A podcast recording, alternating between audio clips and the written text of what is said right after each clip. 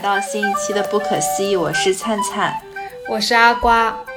这一期呢，我们来讲一讲这个夏天发生的事情。最近阿瓜呢经常在外面出差，但是呢，因为我们之前也做了要去人生的旷野这一篇播客嘛，我们就也想到说，在出差过程中稍微找一点乐子。那么，请阿瓜讲一讲你最近出过比较离谱的差都是去了哪里？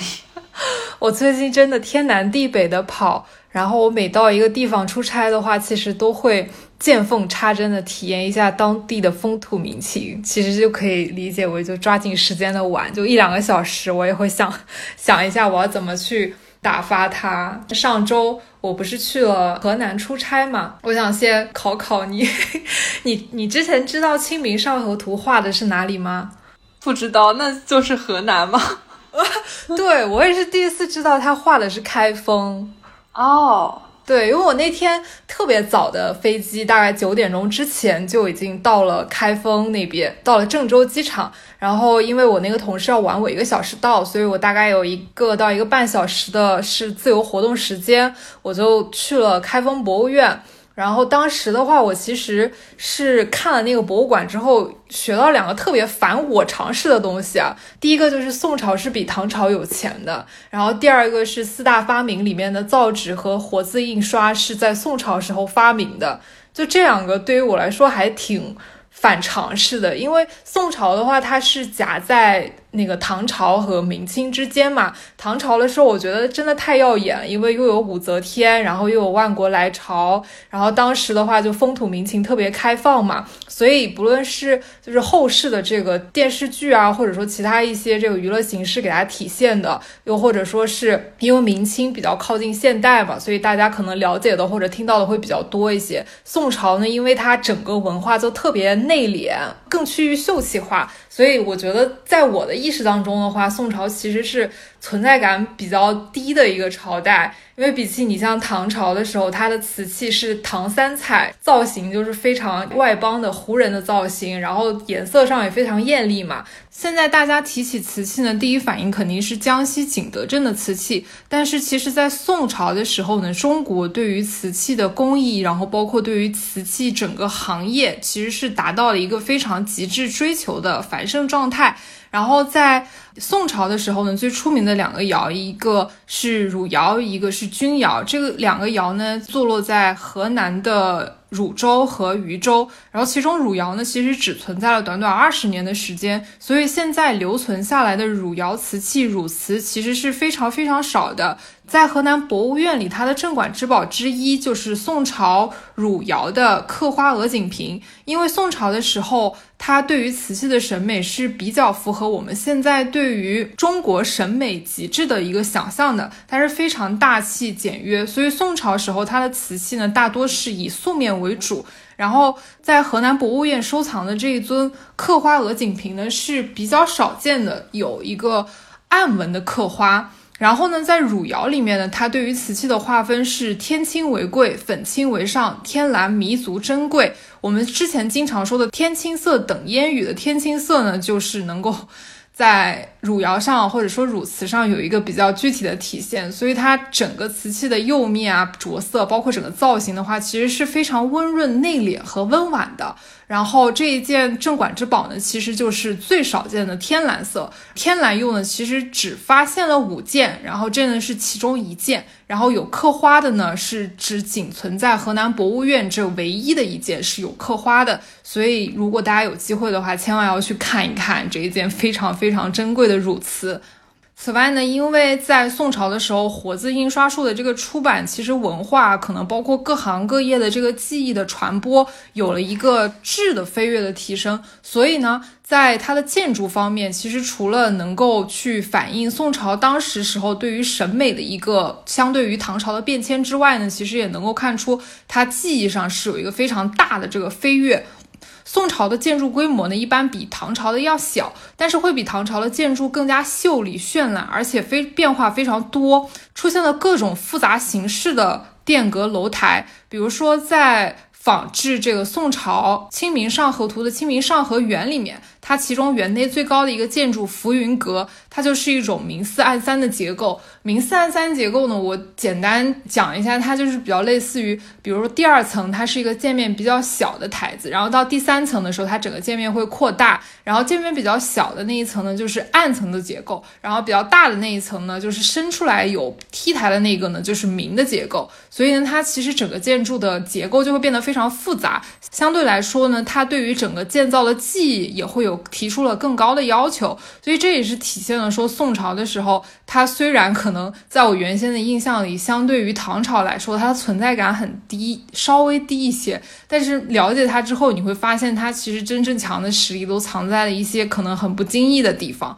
所以这个是。就对于我来说，就特别反那个尝试。然后我最近的话，就因为出差嘛，可能就一两个小时的自由活动时间，然后就去逛了那个博物馆。之后我发现，就特别喜欢逛博物馆。最近被激起了这个喜欢的欲望，因为我进去之后，我觉得就你逛博物馆的话，你尝试去和那个文物对话嘛。就如果你只是可能走进去，然后走马观花的看的话，你会觉得没有太大的意思，因为顶多就是你看到那个文物之后，就说哇，原来。两千年前我们就能够做这个样式的东西，但是因为现在你工艺啊各方面其实有很多工具嘛，所以你能够把它那个复制品很好的做出来。就光看那个器物的话，你可能很难会有一些更深的感觉。就或者说你会看到一些呃距离现在时间特别久的一些文物造型嘛，和现在的一些那个装饰器物就差异会特别大，你会觉得古古怪怪的，还挺可爱的。但是因为你能够看到太多工艺精美的这个工艺品。所以你去看真品的时候，你如果不能够真的去感受它承载的时光和故事的话，你的感受会大打折扣。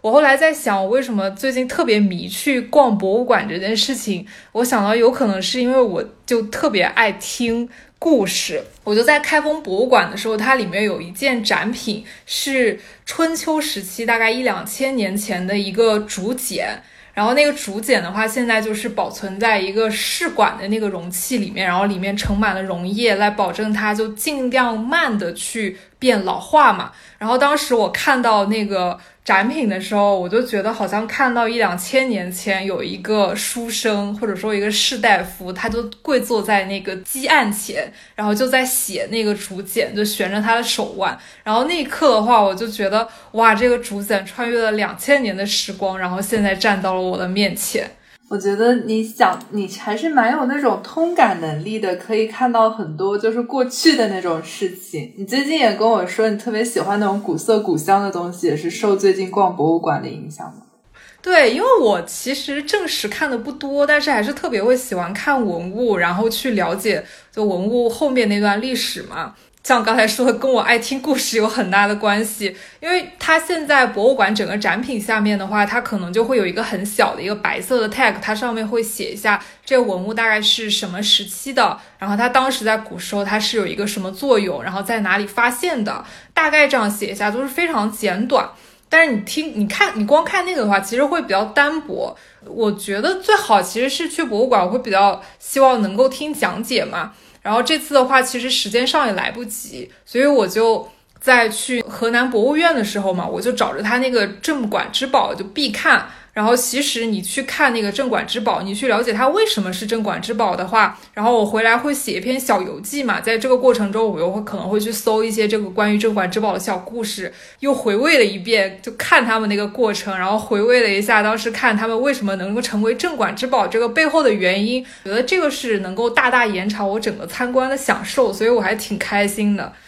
像刚才说的，为什么说那个《清明上河图》它是一直是很出名的一个文物展品？但是我其实之前一直不知道它画的是开封。就开封的话，是当时宋朝时候它的首都。然后当时宋朝的话，是因为它整个的那个经济其实发展的比唐朝要好很多。就传说它最好那一年的 GDP 的话，是唐朝。最高的 GDP 的七倍，所以你就能想象说当时宋朝是有多繁华。所以我在看这个展品的这个过程中的话，其实是还挺受触动的，因为它那一段就是那整个河南地区，你会发现哇，就是原来人杰地灵，然后藏了很多好东西。我在河南博物院的时候，它有一个镇馆之宝是贾湖骨笛。然后那个骨笛的话，真的非常其貌不扬。比如说你去陕博啊，或者说其他一些地方，你去看那个镇馆之宝，你把它丢出去的话，你会觉得就是普通人也看得出来这个东西很值钱。但是那个贾湖骨笛就是超级其貌不扬，你就把它丢出来的话，你就觉得很普通的一个东西。它是用那个鹤的脚骨，就特别细的那个骨头，然后凿了一个。凿了七个孔嘛，然后就做成一个笛子。然后它特别是特别在，它是大概有八千到九千年前发现的，相当于是我们发现的，就是历史上发现的最早的乐器之一。然后那个时候的话，你想九千年前还没有什么宫殿楼宇，大家可能还在穿兽皮的那个时间上，但是我们依旧已经有音乐了。然后当时我看着那个骨笛的话，我就在想。千万年来，不论这个世界怎么变化，但是人类的那个基础情感它都是相通的。然后有一刻，我就觉得似乎看到一万年前星空下有一个人已经把他的心情写成了乐曲，然后吹进了那个骨笛里面。这个的话是当时让我觉得就灵魂很震颤的。嗯，说到这个一万年前的质朴生活，我这里刚好就插播一下。我们这次要分享的书叫做《山居七年》，刚好是在微信读书上看到的，作者是张二东，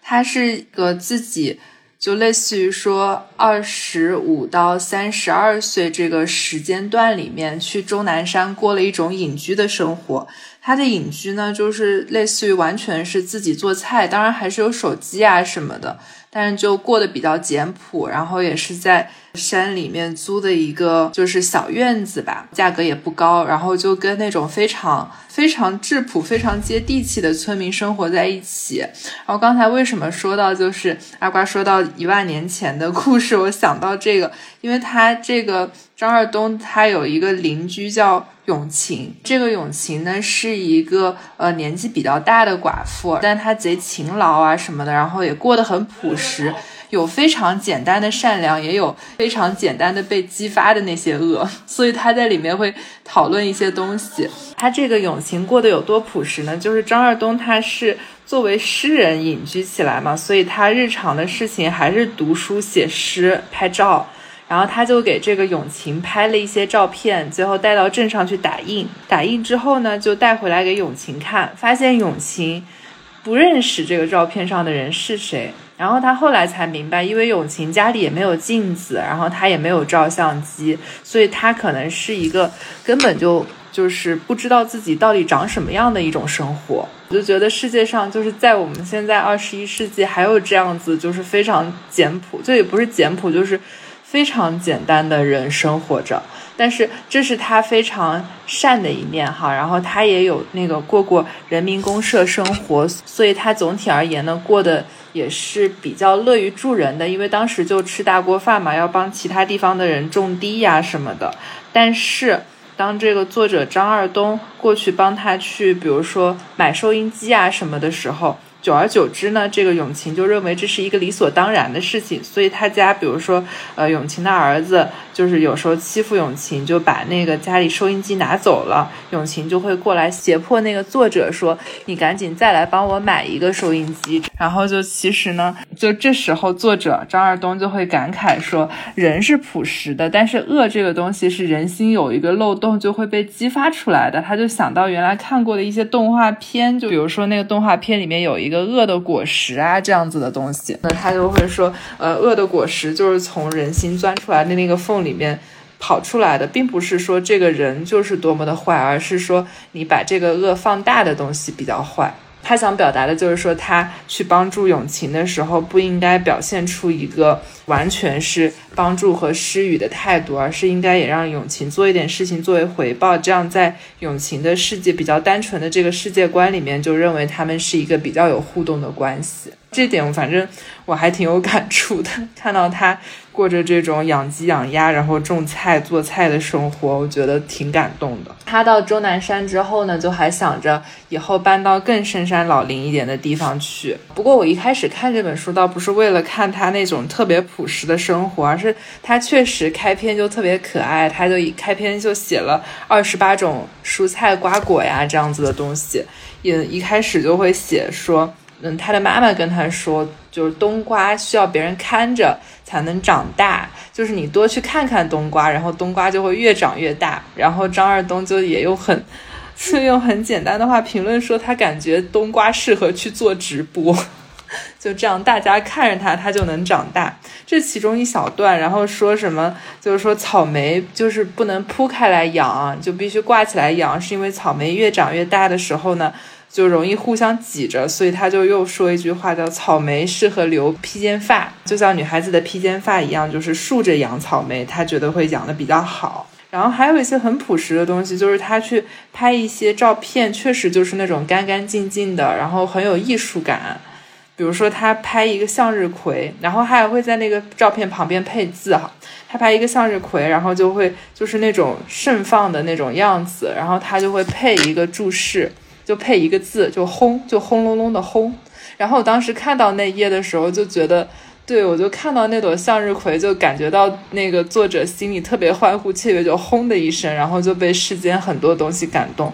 我就觉得那个张二东也是一个在山间对自然感悟特别敏感的人。他过的生活其实就特别特别简单嘛，就是他也没有门铃，他又养了养了三只鹅，就把鹅当做门铃，就有人来了鹅就会叫。自己住山里嘛，肯定要养狗啊什么的，然后怕老鼠，所以养了猫。就给鹅买饲料的时候，发现想吃鸡蛋，所以就又去买了鸡啊什么的，就养了一群东西。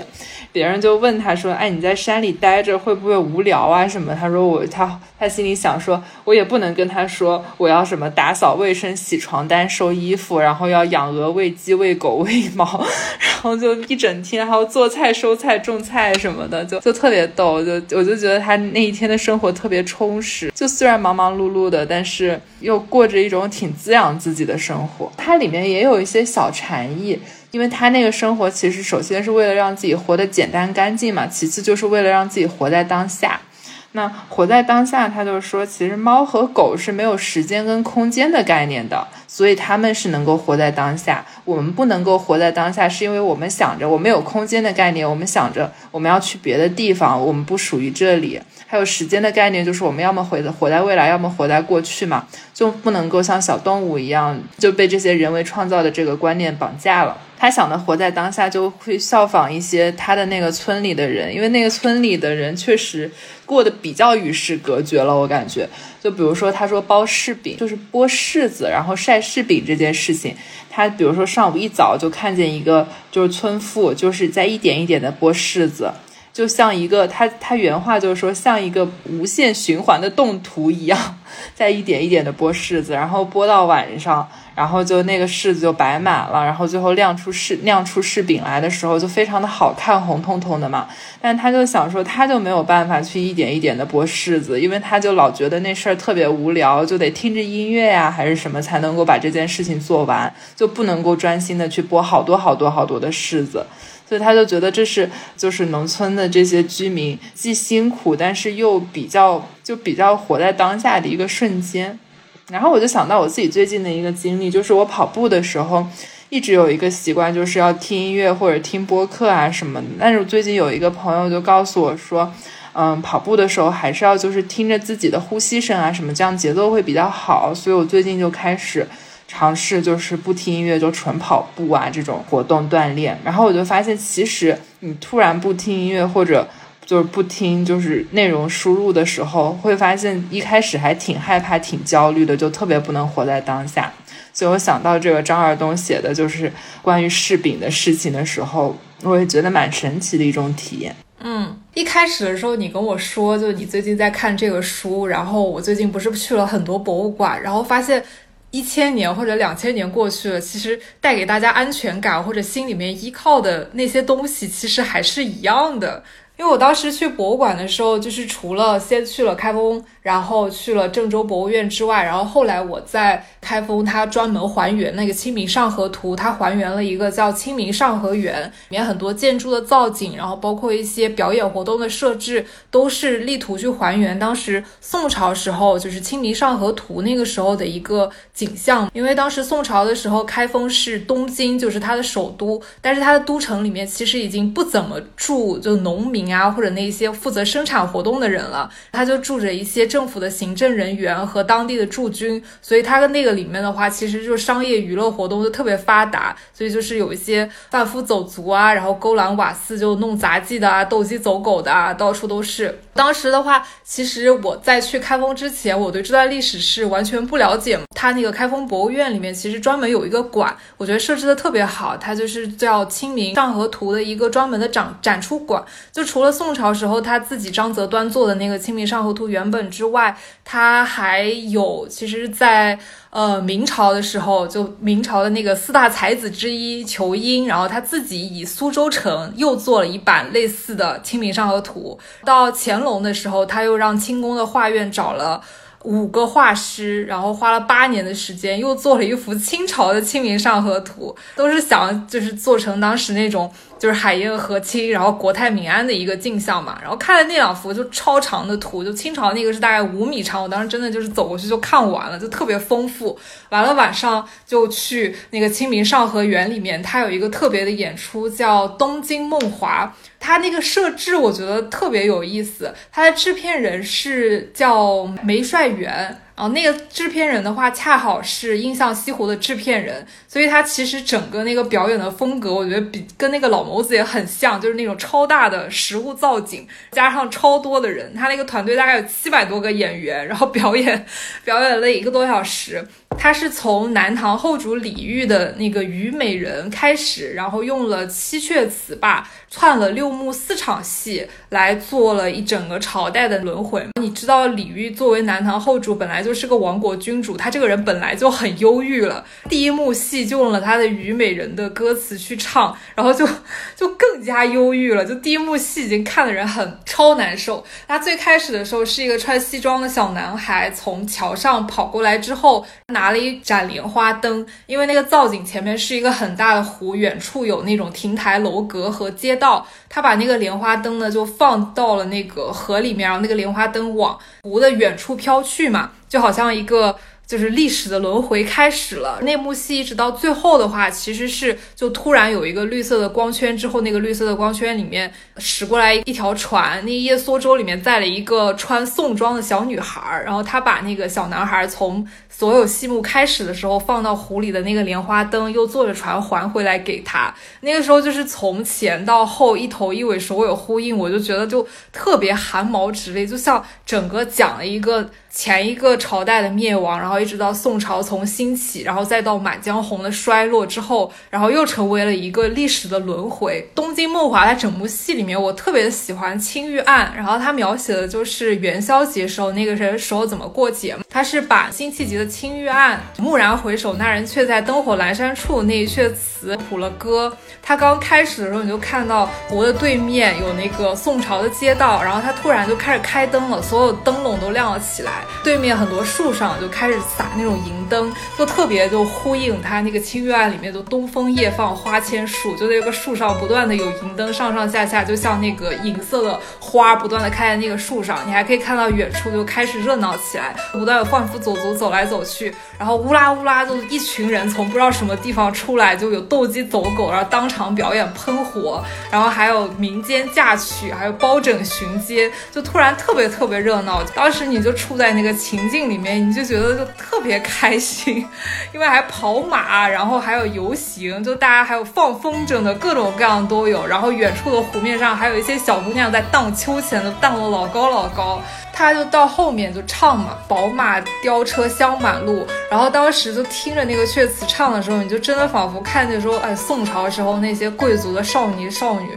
坐在家里面那种马车里面来参加这个元宵节，一直到他们走远了，就是还你还仿佛能够从他们那个马车路过的地方，然后闻到他们熏香的那个香味。这个时候你才想起，你好像约了一个人，你要找，才接上了。众里寻他千百度，蓦然回首，那人却在灯火阑珊处。就那一幕表演下来，我觉得对我来说，我觉得最震撼的，其实不是说。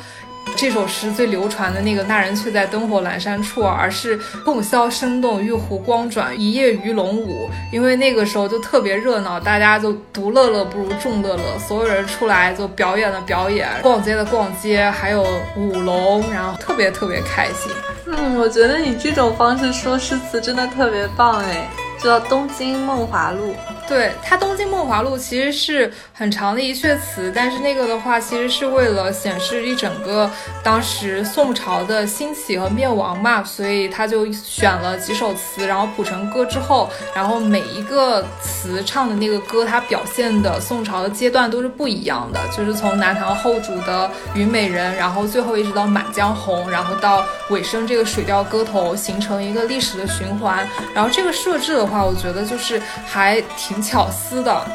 然后其实如果说你光去看那个《清明上河园》嘛，虽然说它也是还原了那个《清明上河图》里面的虹桥，然后还有勾栏瓦肆，包括勾栏瓦肆中一些杂技的表演啊、喷火啊、柔术啊、什么杂技啊之类的。但是我觉得你不去了解那段历史的话，你其实走进去它那个园子，你可能会觉得跟其他风景区的那种商业仿古镇其实没有什么不一样。但是如果你就知道他那个故事之后，你整个的那个游玩的乐趣，或者说你自己脑补的那些东西，就会特别有意思。就你会想这个东西穿越两千年，带着时光，然后它盛满了故事，你整个游玩的心情就不一样了。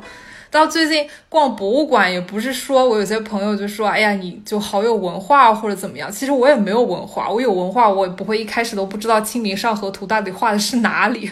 我就觉得逛博物院也好，然后去呃就去了解那些文物的历史也好，其实就是人生太无聊嘛，就也不需要太深刻。然后我觉得在旅途中能捡到这种偶有所得的快乐，就觉得很幸福。然后这次去逛博物院，还有一个是我知道了为什么就是青铜器的衰落，因为我回来之后发了一个小红书，然后我就说想看看大家手机里面拍的镇馆之宝，然后好多人就。发了那个青铜，很多那个大型的青铜鼎在下面，就很多是放在国博里面。所以我这次去在郑州的那个河南博物院里面，其实横跨朝代也特别多，因为它其实也是在宋朝时候很重要的这个政治经济文化中心嘛，所以它那边也是放了很多展品。我从那个春秋时代，然后一直看到那个宋朝的时候，就它整个那个文物陈列的那个变化就特别明显。看春秋的时候，它就特别多的那种青铜器物，它其中。中有一件镇馆之宝，就叫云纹铜镜。然后那个云纹铜镜的话，就是春秋时候那种古代的酒桌，做的非常的繁复，大概有三四米长，一米多宽，这么长的一个大方桌子。然后它所有四个角全部都是用兽纹，而且就中间就是爬满了那个龙纹装饰。然后所有龙纹装饰上面有全部有祥云纹，就是繁复到。让人无以复加的一种精致和复杂。然后后来看了一下，它能够成为镇馆之宝，是因为一直到现在为止，那种铜镜的话，大型的铜镜才出土了三件，然后其中有一件就放在了这个河南博物院。它很珍贵，是因为它的青铜器，就算我们现在的这个加工的工艺再复杂，但是它做那个云纹铜镜当时用的那个失蜡法，现在就是已经没有人能够做得出来了。所以当时看的时候觉得还是很震撼。就现在觉得说，哎呀，可能。咱们这个科技怎么怎么发达，工艺怎么怎么进步，但是很多东西它失传了之后，原来哪怕两千年前它那些匠人凭手做出来的东西，我们现在都没有办法去还原它。嗯，还蛮神奇的。对，所以在博物馆里面的时候，我就感觉就华夏民族血液中那种金色烙印好像开始闪光一样，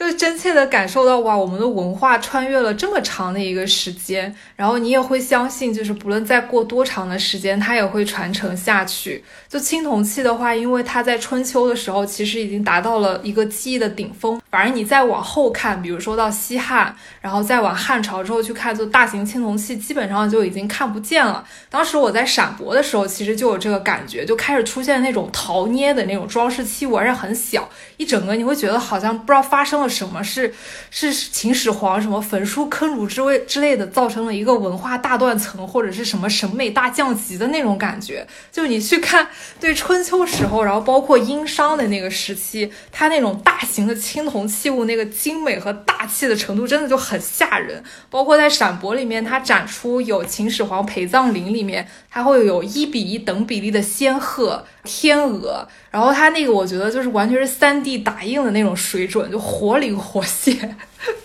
但是你到后面，大家开始，你哪怕是说到唐朝时候，唐三彩或者说唐朝的那个仕女俑，它对人物的那个还原，其实或者说对于那个动物啊那些还原的话，就已经差了不是一星半点。然后当时之前我其实特别奇怪，就为什么这个大型的青铜器慢慢的就再也没有了？其实它背后就是连接到说周朝之后礼乐崩坏嘛，因为它之前的时候大家都是用那个青铜器。包括喝酒也是一个特别奢侈的东西，所以它只有贵族阶层能喝酒，然后有很多的酒器，然后包括刚才说那个云纹铜镜，它其实是一个酒桌，包括大家说那个鼎嘛，现在很多很多鼎，它其实原来就是用来煮东西的，就比如说煮牛啊，或者是煮肉啊这些，其实它有实用的功能在。但是因为它其实，在周朝之前，每一个阶层的人，它都会有特别明确的制式的划分，就你处在什么阶层，你能够用什么样的酒器，穿什么样的衣服，带什么样的浴室，它都有特别特别明确的划分。但是到周朝末期的时候，其实很多人他还开始越级使用嘛，这也就是慢慢说的那个礼乐崩坏，因为大家开始不遵从那个规矩了，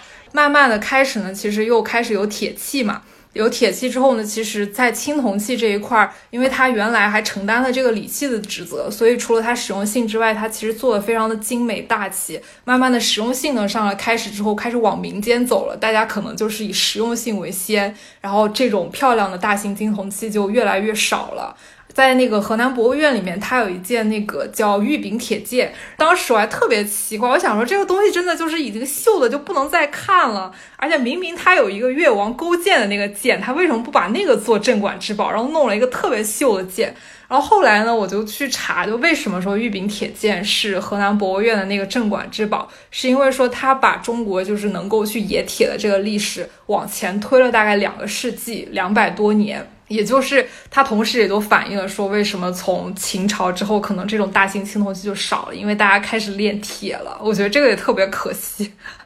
因为大型青铜器，你不管去陕博看也好，然后河南博物院也好，就是大型青铜器，我一直觉得就是所有博物院里面最有看头的那个展品。我感觉你是一个一个青铜器看过去了的。对，因为我当时看那个云纹铜镜的时候，也是因为我想现在你想有 3D 打印，然后。包括各种冶炼技术或者工具也特别成熟嘛，我其实是蛮难想象说当时可能两三千年前的一些工艺品，你放到现在来说，你说现在的人做不出来，我觉得这个是还挺震惊的，就没想到他们就做的这么漂亮。就它所有的青铜器都是礼器嘛，所以它除了这种实用性能之外，它其实在美观性上啊，然后包括象征意义上都做到了非常非常巅峰。嗯，对。话说我前两天。把你当时结婚给大家背的那个章丘铁锅，给给拿回了家，这就是青铜器没有的原因。给你拿给你拿回家，所以我想我想到你说那个原来的那个鼎可以用来做锅的时候，我脑子里是在过它到底可以用来做多大分量的菜。不过确实，当时说钟鸣鼎食之家来形容这个家的人口兴旺嘛，形容家庭地位比较好，也是有这个原因在。嗯。所以其实就去看的时候，你看着那些文物，可能就是窜不起来嘛。慢慢的，你去看多了之后，你再去了解一点点他们背后的故事，其实我觉得还是挺有感触的。就虽然说大家的那个表达形式有变化，然后表达的能力有高低，但是咱们那个基础的情感，就人类最基础的情感，就一直都没有变过。你还是能够从看那些大型青铜器里面看到大家对巨物牛逼症的。对，对于自然的敬畏，各种方面的，其实还是挺挺有感触的一件事情。嗯，那你的下一个目的地是哪里啊？呃，上海博物馆。最近就是博物馆的这个瘾，特别是确实是比较重，所以就准备集中一个时间段。我现在也是这样的，就是我其实是一个三分钟热度的人，也解释了说，好像看起来很喜欢这个历史文化，但是实际上并不并不怎么懂。我可能有一段时间，我会特别对某一个东西感兴趣，或者特别想去做一件事，那我就卯足了劲来满足我自己。然后可能因为可能过一段时间之后，我就对这个事情没有这么大的兴趣了。嗯，我觉得你这个做事的态度也还不错，就是你有一个积极的兴趣点的时候，就赶紧趁热打铁把它给弄掉。我就想到我最近想做的一件事情，我最近有点想练字，但是我确实不知道练好了字之后可以干嘛，因为我们的工作和生活中已经用不太到字了。但是我昨天就是也是因为想到做古诗词这个主题嘛。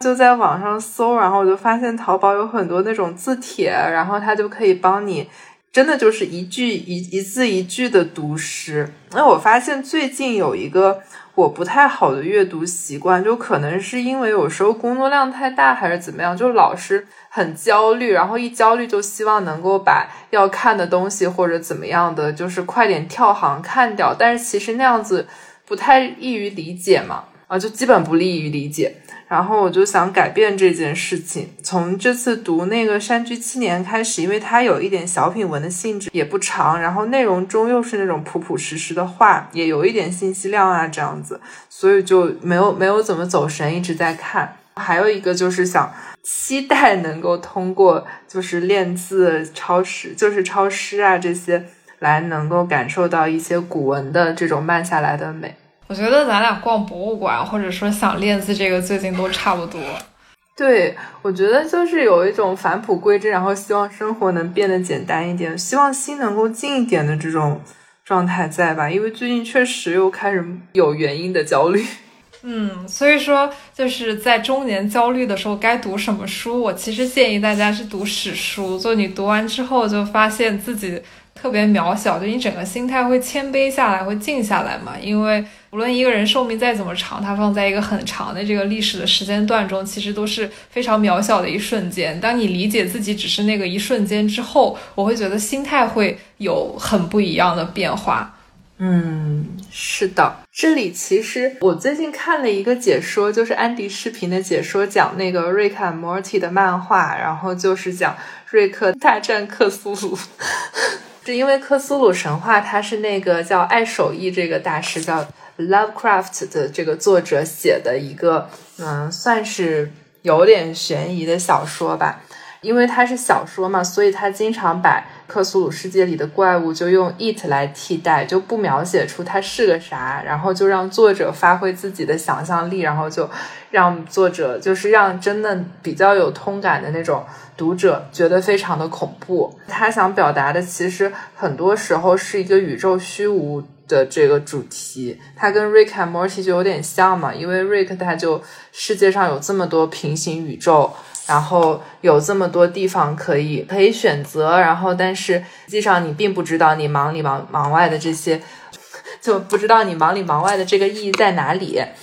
他的那个漫画里面其实是瑞克跟那个克苏鲁的最后的。作者进行了一个对话，就是说这两部作品呢都是有一点虚无主义的这种作品，但是他们俩还是有区别的。就是瑞克还是终究更沉迷于家庭的这种亲情的一些温暖啊，还有跟他外孙的链接呀，这样子的。东西在的这个人物，然后也是漫画的作者想通过这个对比来表现出自己处事的一个态度吧。我觉得还挺有趣的。就一开始看克苏鲁还真的是蛮吓人的，但是看完他们他跟我最喜欢的这个动画角色的世纪大和解，我觉得还是蛮感动的吧。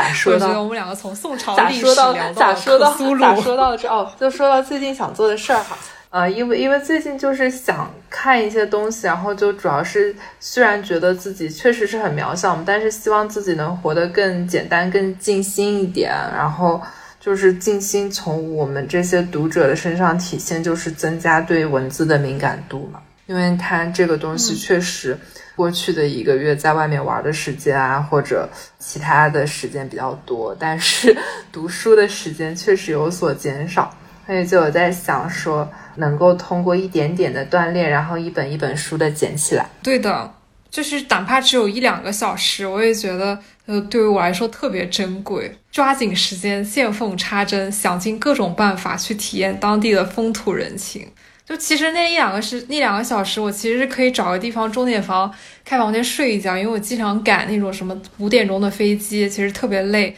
但是我其实去河南的那个行程里面嘛，因为逛了博物院，然后又去逛了那个清明上河园，所以其实就整体下来我一点都不觉得累，虽然每天可能就睡就四五个小时。他就觉得每天过得特别充实，就你真的说，哎，我好有，就是好不容易有机会，然后来到这个地方，然后我真的感受了一下，或者稍微了解一下它这里的历史，然后看那里商业化的仿古仿古建筑，你整个心情都会不一样，然后你就可以脑补好多好多的故事。你他站在那个历史，就是那个站在那个博物馆那个玻璃的窗子前面，你会在想，哦哇，之前是什么样的人就带着这个配饰，然后他们是用什么样的酒杯在喝酒，然后坐在这个桌子前面，大家是怎么排排坐的，这些东西就去具象化或者说填补了我这个想象中空白的那个部分，然后我觉得这种偶有所得对于我来说是特别特别。珍贵的，就是我会觉得说非常享受这个时刻，因为不论说我们在看书，或者说是做别的事情的时候，其实很多时候很享受的所谓的心流时刻嘛，其实就是说你可以在自己的脑海里面去想象一些东西，或者说你真的很享受自己思考的这个时刻。像最近我是在逛博物馆的时候，能够找到这种心流时刻，包括看完之后，然后后面用各种的方式来延长自己这个享受的时间，就特别难得，所以正好有这个。机会也想跟大家分享一下，就如果说你也想要知道说 去到一个地方可能一两个小时不知道怎么玩，那你可以参考一下我这个玩法。那我觉得你这个真的还蛮好的。我我就在反思为什么，就是我之前可能也想做这个尝试，但是我最近是可能是自己的注意力或者时间管理出了问题，我就我即使在路上也在。干活或者也在焦虑啊，或者什么的，但是事情还是老做不完，也不存在一两个小时。因为我我最近不是也在定点出差嘛，然后也办了游泳卡呀什么的。我最近也是，就是找不到一两个小时可以让自己除了早上之外，但早上游泳馆又不开门嘛，就是你除了早起之外，找不到一两个小时的时间让自己去好好游个泳啊，这样子，我觉得这个状态我也要得想办法调整。反正最近，反正最近心态上还是压力比较大。但是我觉得看《山居七年》的时候有一个感触，就是他说你看一些比较好的电影作品的时候，或者读书的时候，你的精神就会短暂的进入一个新的世界。但是呢，这个电影作品就千万不要拍的太烂，因为这样子你的精神就会进进出出，老会跳戏嘛。嗯，这样子你的心会特别的累。然后我在读这本他隐居的书的时候，我就也感觉自己的精神就是真的在那里面短暂的待了一会儿，觉得特别的自在，是一个很幸福的阅读体。我也是很幸福的逛展体验。好呀，一两个小时就特别着急忙慌，就博物馆都特别大嘛。其实你平时可能排三四个小时都是足足够够的这个内容给你撑起来，但是我就一两个小时，所以我就在想我怎么怎么逛我才能够性价比最高。我就奔着那个所有镇馆之宝我去打卡一遍，因为它会帮你把整个那个历史去连接起来，然后打卡完之后迅速跑下来买文创，然后打车上飞机，就是这种过程。真的还是蛮好的，那谢谢大家收听我们这期的不可思议。然后作为我们一个阅读和生活的体验闲聊，也希望大家能够加入我们的听友群，跟我们分享一下你的阅读和生活体验哦。加入听友群的方式呢，是在小宇宙主页搜索“不可思议 bookish”，然后可以在小宇宙的呃播客首页上看见我们的加入听友群的方式。或者在微博搜索“不可思议 bookish 播客”，我们也将加入我们听友群的方式置了顶。欢迎大家订阅我们节目，可以在小宇宙、喜马拉雅、蜻蜓 FM、苹果 Podcast 等等平台搜索“不可思议 bookish” 订阅我们的节目。欢迎大家来找我们玩，谢谢，谢谢大家。